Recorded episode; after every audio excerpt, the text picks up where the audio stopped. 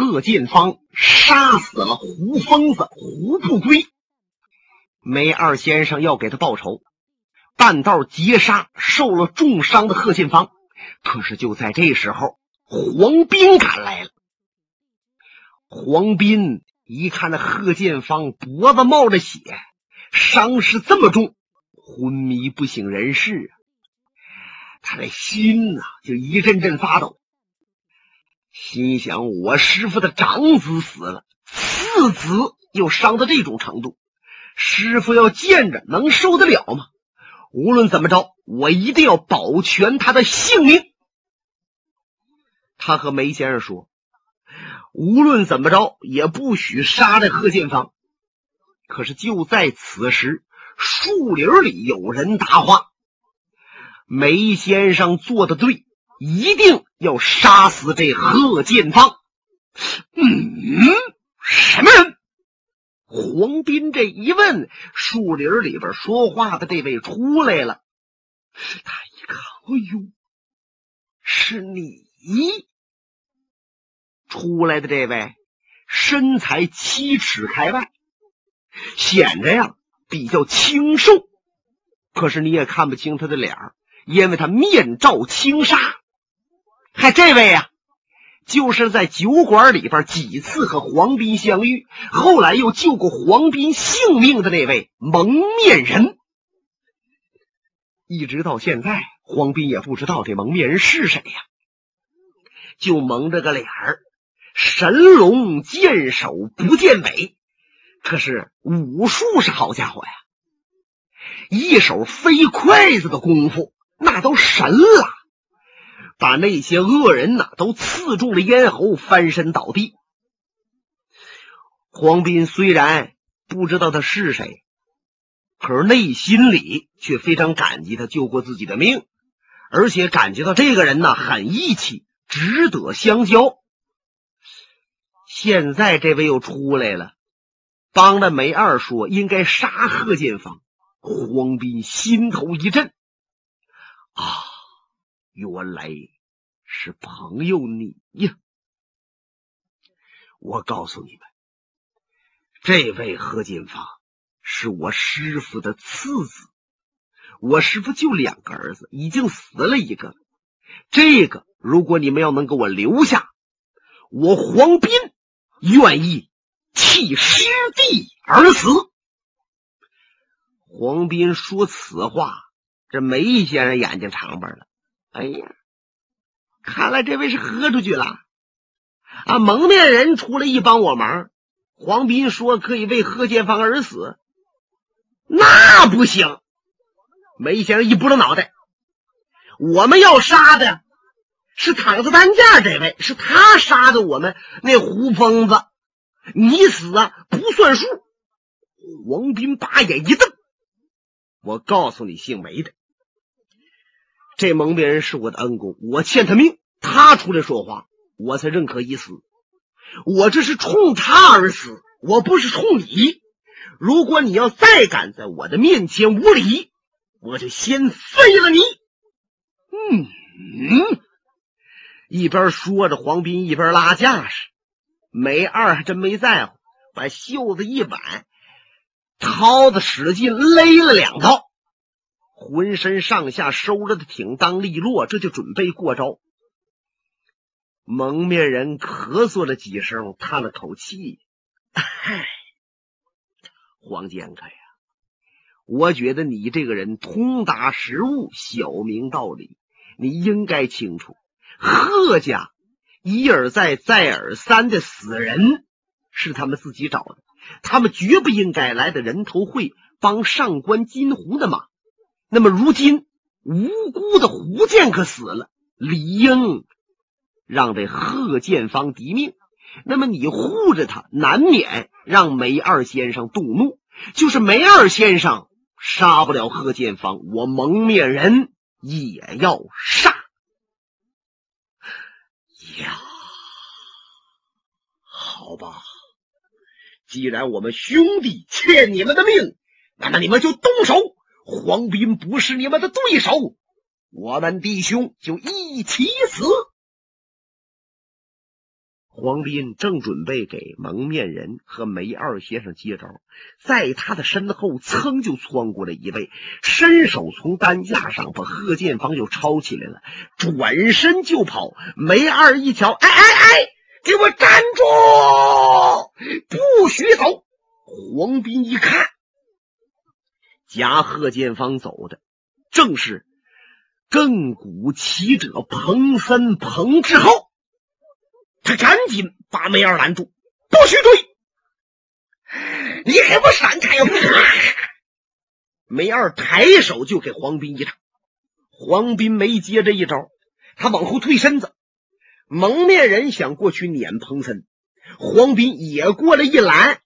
黄斌拿好主意了，我是也不想伤我这恩公蒙面人，我也不想再和这梅二动手，只要有人。能够护住建方，他们能安然离开此地，我就心满意足了。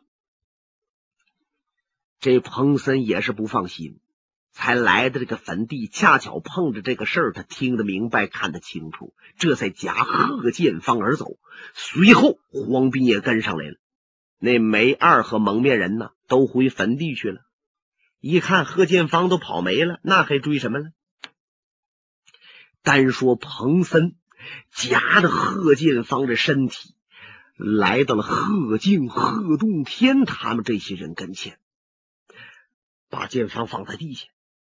大家围拢过来一看，哎呀，贺建芳脸如土色，唇似电叶，失血过多啊，人事不省啊！贺静往下一俯身，透他脉门，都快没脉了。脉搏极其微弱，这是谁伤的剑方？黄斌在背后把脑袋低下来。师傅，如此这般，师弟杀了胡疯子，然后他被人给暗算，把脖子刺伤了。好，好，好，好，好，好是这样。贺敬、贺冬天仰面长叹，用手抓着雪白的银髯，眼圈发红，老泪为眼圈直绕。我贺家怎么这么惨？我贺敬年过古稀，长子死去，次子重伤，我的仇人们呐！我不杀绝了你们，死不瞑目！贺敬向彭森一拱手：“贤弟，请你把剑芳带回一间房，好好将养。大哥，你不说和我一起到屯里边盘桓一些日吗？兄弟啊，现在我不能随你去了，我要回。”人头会，大哥，你打赌已经输了。君子一言，快马一鞭，焉能还回人头会场？什么叫君子？哪叫小人呢？我还想当什么君子吗？我的孙子死了，儿子没有这样，我认可让别人骂是匹夫，也一定要。血恨，师傅，黄斌往前一进步，师傅啊，万望你老人家三思。上官金虎摆人头会，他想独霸江湖啊！就算咱们想复仇，此时不能去。退下！现在你不应该再多说什么了。你不想随师傅我去复仇，师傅自己去。我并没有求你们帮我忙。彭森在旁边听着，脑子嗡嗡直叫唤，心想：我这个人归隐多年，看着我儿子建方、孙子子明，他们都长大成人，娶妻生子，我愿足矣呀。没成想，山东贺家一脉竟闹了这么大的事情，你说怎么办好？眼瞧着哥哥要布陷泥潭，难以自拔，真要是到了人头会，想全身而出难呐，弄不好把一间房这一家子人都得裹进去。我们俩是兄弟，我要如果不去帮忙，我对不起我哥哥。我要帮忙。现在我儿子建房这样，孙子子明说不定还要什么样。老彭头是想来想去，他猛然间抓住自己的右腕子，使劲在磕膝盖上一垫，就听着咔嚓！哎呦！贺静一瞧惊呆了，兄弟，你这是干什么？这彭森把胳膊撅断了，骨头茬子都支出来了，疼的他呀，汗水顺着鬓角噼噼啪啪往下直滚。啊，大哥，兄弟，我有伤，我不能帮你大战人头会，杀那些仇人，你就别指望我了。哎呀，兄弟呀，只要你养活好我的儿子，照顾好我的孙子，哥哥我就非常感激你。我根本就不想让你再掺和人头会的事我还很怕。咱们一间房这一家子呀，再被仇人所害，你看你怎么把胳膊撅断了？你大哥别说了，我胳膊不断呐，你走我就得跟着，我断了我也就死了这个心了，告辞了。说着话，他另一只胳膊抱起了贺建芳，转身就走。这时候，梅二先生在那人头会。对着东面的炉棚啊，正骂他街呢。姓上官的，你给我滚出来！我要宰了你！你们这帮畜生，你们杀死了胡兄弟，我要给他报仇啊！看来梅二先生跟老胡相处时间不长，可是感情极深。胡疯子死了，他悲痛欲绝。那蒙面人呢，已经把胡疯子死尸给收敛起来，买棺椁先成列好，然后准备往他家送。此时，上官金鸿坐在炉棚内，他在盘算：嗯，贺建芳重伤而走，怎么还不见有帮手来到此地？你看看。这美儿堵着我的炉棚口吗？难道说我上官金鸿还怕你姓梅的吗？只不过我是等着那四绝老人贺静返回来，等着黄斌来帮忙，等着那一间房的彭森、彭志浩。梅二在外边又骂上了，那词儿啊是越来越难听。反正不管怎么着，是一定要把这上官金鸿骂出来。有一位忍不住了，在这炉棚里边噌就窜出去了。呆，姓梅的，你区区匹夫，焉敢辱骂上官帮主？招打！呦，主人没出来，狗出来咬人来了。梅先生一边说着，往旁边闪，把对方飞来的一拐，躲过去。那时候出来的是谁呀？正是上官金鸿手下得力的帮手，横扫千军的诸葛刚。别看诸葛刚就一条胳膊，可是就他这一条胳膊呀，千万斤大力，把他这铁拐使得霍霍生风，如同风车一般啊！呜呜呜呜呜！忽前忽后几十招，围打的梅先生。就见着梅二，两条腿来回窜着，这嘴呀没闲着时候。你一条胳膊，你有什么了不起的？我胜了你，整死你！我都怕别人说我两只胳膊的欺负一条胳膊的，我丢人！你马上给我滚下去，不然我可就要你命了！诸葛刚还听他这些。一招落地盘花，横扫千军使出来了。横扫千军呢，这一招太猛了，是走下盘的功夫。这拐横着一扫，对方稍微慢一点，那两条腿就断了。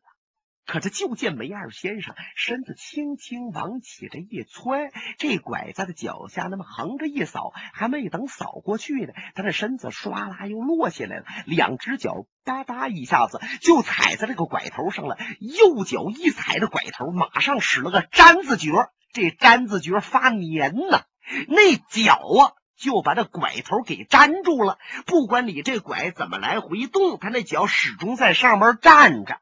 然后左腿顺着往上一踹，正好给诸葛刚踹到腮帮子上了。就听着啊，噗啊，噔噔噔噔噔，肉！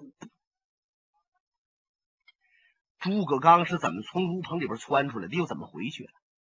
把椅子砸翻两，他用手一摸呀，挂钩踢掉了，门牙碎了，满嘴都是血。屋子里边的人面面相觑，胆战心惊。我的天妈呀！这梅二太厉害了，名列武林界第八位的诸葛刚都让他一脚踢进来，何况我辈？看看上官帮主吧，或许上官帮主出去还能把他废掉。金无命始终是在屋子角站着。诸葛刚出去了，他连看都没看。他的两只眼睛啊，时不时的老瞧他师傅。他希望他师傅这个时候回头看他一眼。他盼望他师傅能够指使他出去。他心想啊，只要我出去，我的右手剑使出来，不用过十合。梅二的脑袋就得滚落当场。可是师傅，你为什么一眼都不看我呀？诸葛刚一被踢进来，别人都不敢再出去了。金无命跨步就过来了。师傅，弟子远亡。可是上官金鸿那眼睛啊，始终是不看他。他在面前施礼，好像面前都没这么个人，只是冲他摆了摆手，旁边去。哎呀，金无命差点没死过去，他这是失望啊！如果我师傅这时候点头一同意，我就让师傅您看看我的右手剑比我的左手剑还要厉害。您必须得重用我，只有您重用我，人头会才能大获全胜。可是，你为什么只冲我摆手啊？金无命转身退旁边去了，就见上官金鸿抖了抖黄色的长衫，把胡须捋了一捋，重新把发转挽好，足簪别妥。往左右看了一眼，这些人明白了。帮主，你要亲自出手吗？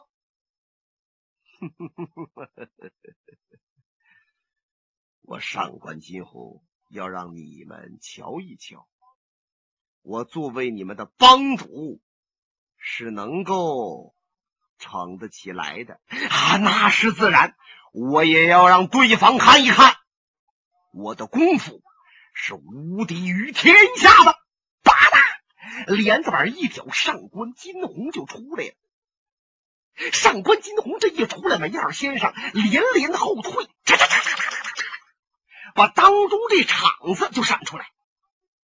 这二位要动上手的话呀，你就是卧牛之地，一小片地方那可不够用，身如闪电，说不定嗖嗖嗖得窜出去几丈呢。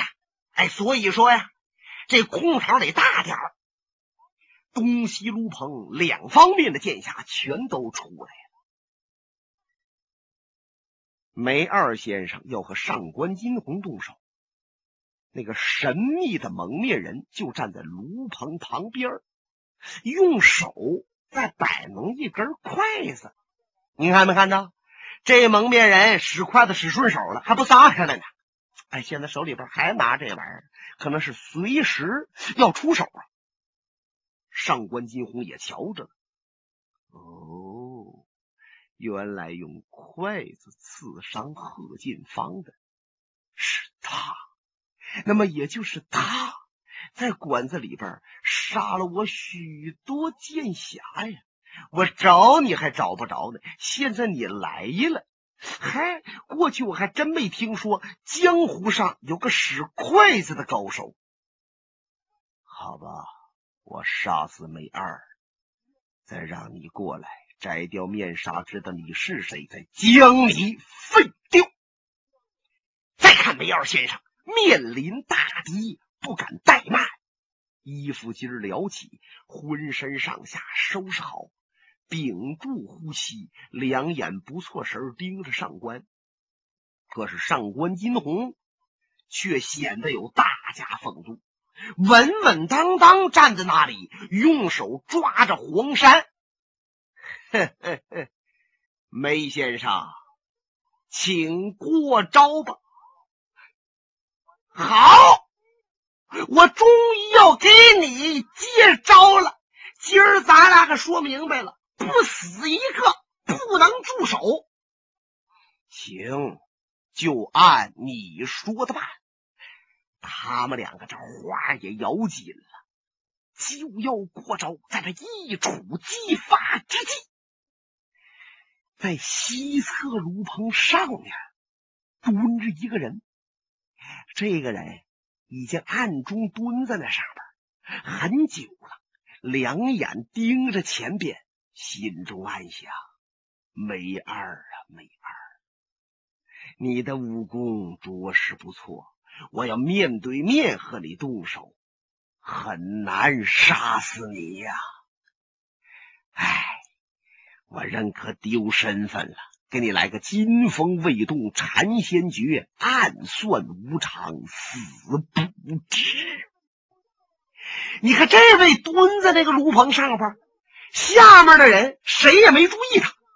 上官金鸿往前一跨步，他逼了梅二先生一招，梅二的身子唰又向后一退，他就退到离西面的炉棚不远了。房上这主一看，机会来了，下手吧！他这身子日的一下往下遮，空中来个云落翻，急如旋风，快似闪电啊！梅二先生听着背后有动静了，不好，有人偷袭我！他就想往旁边闪，可是与此同时，上官金虹也看准了啊，房上下来人了。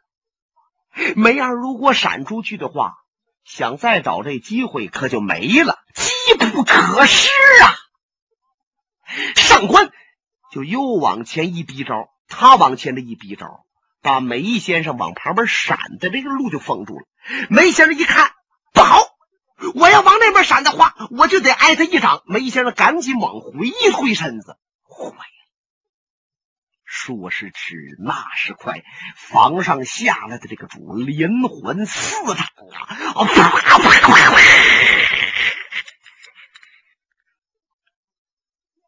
梅先生那嘴那血就喷了劲儿，血海震炸，鲜血狂喷，呃，噔噔噔噔噔噔，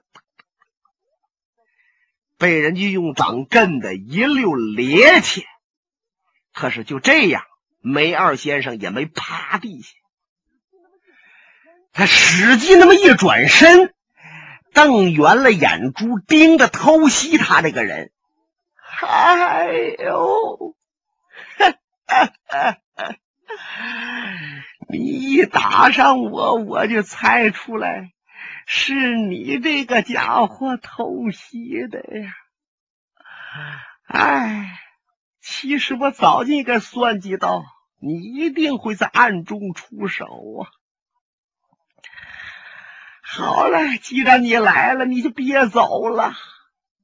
梅二一边说着呀，他往上官金鸿跟前挪了两步。上官金鸿一看这位满嘴都是血，还敢往我跟前凑合？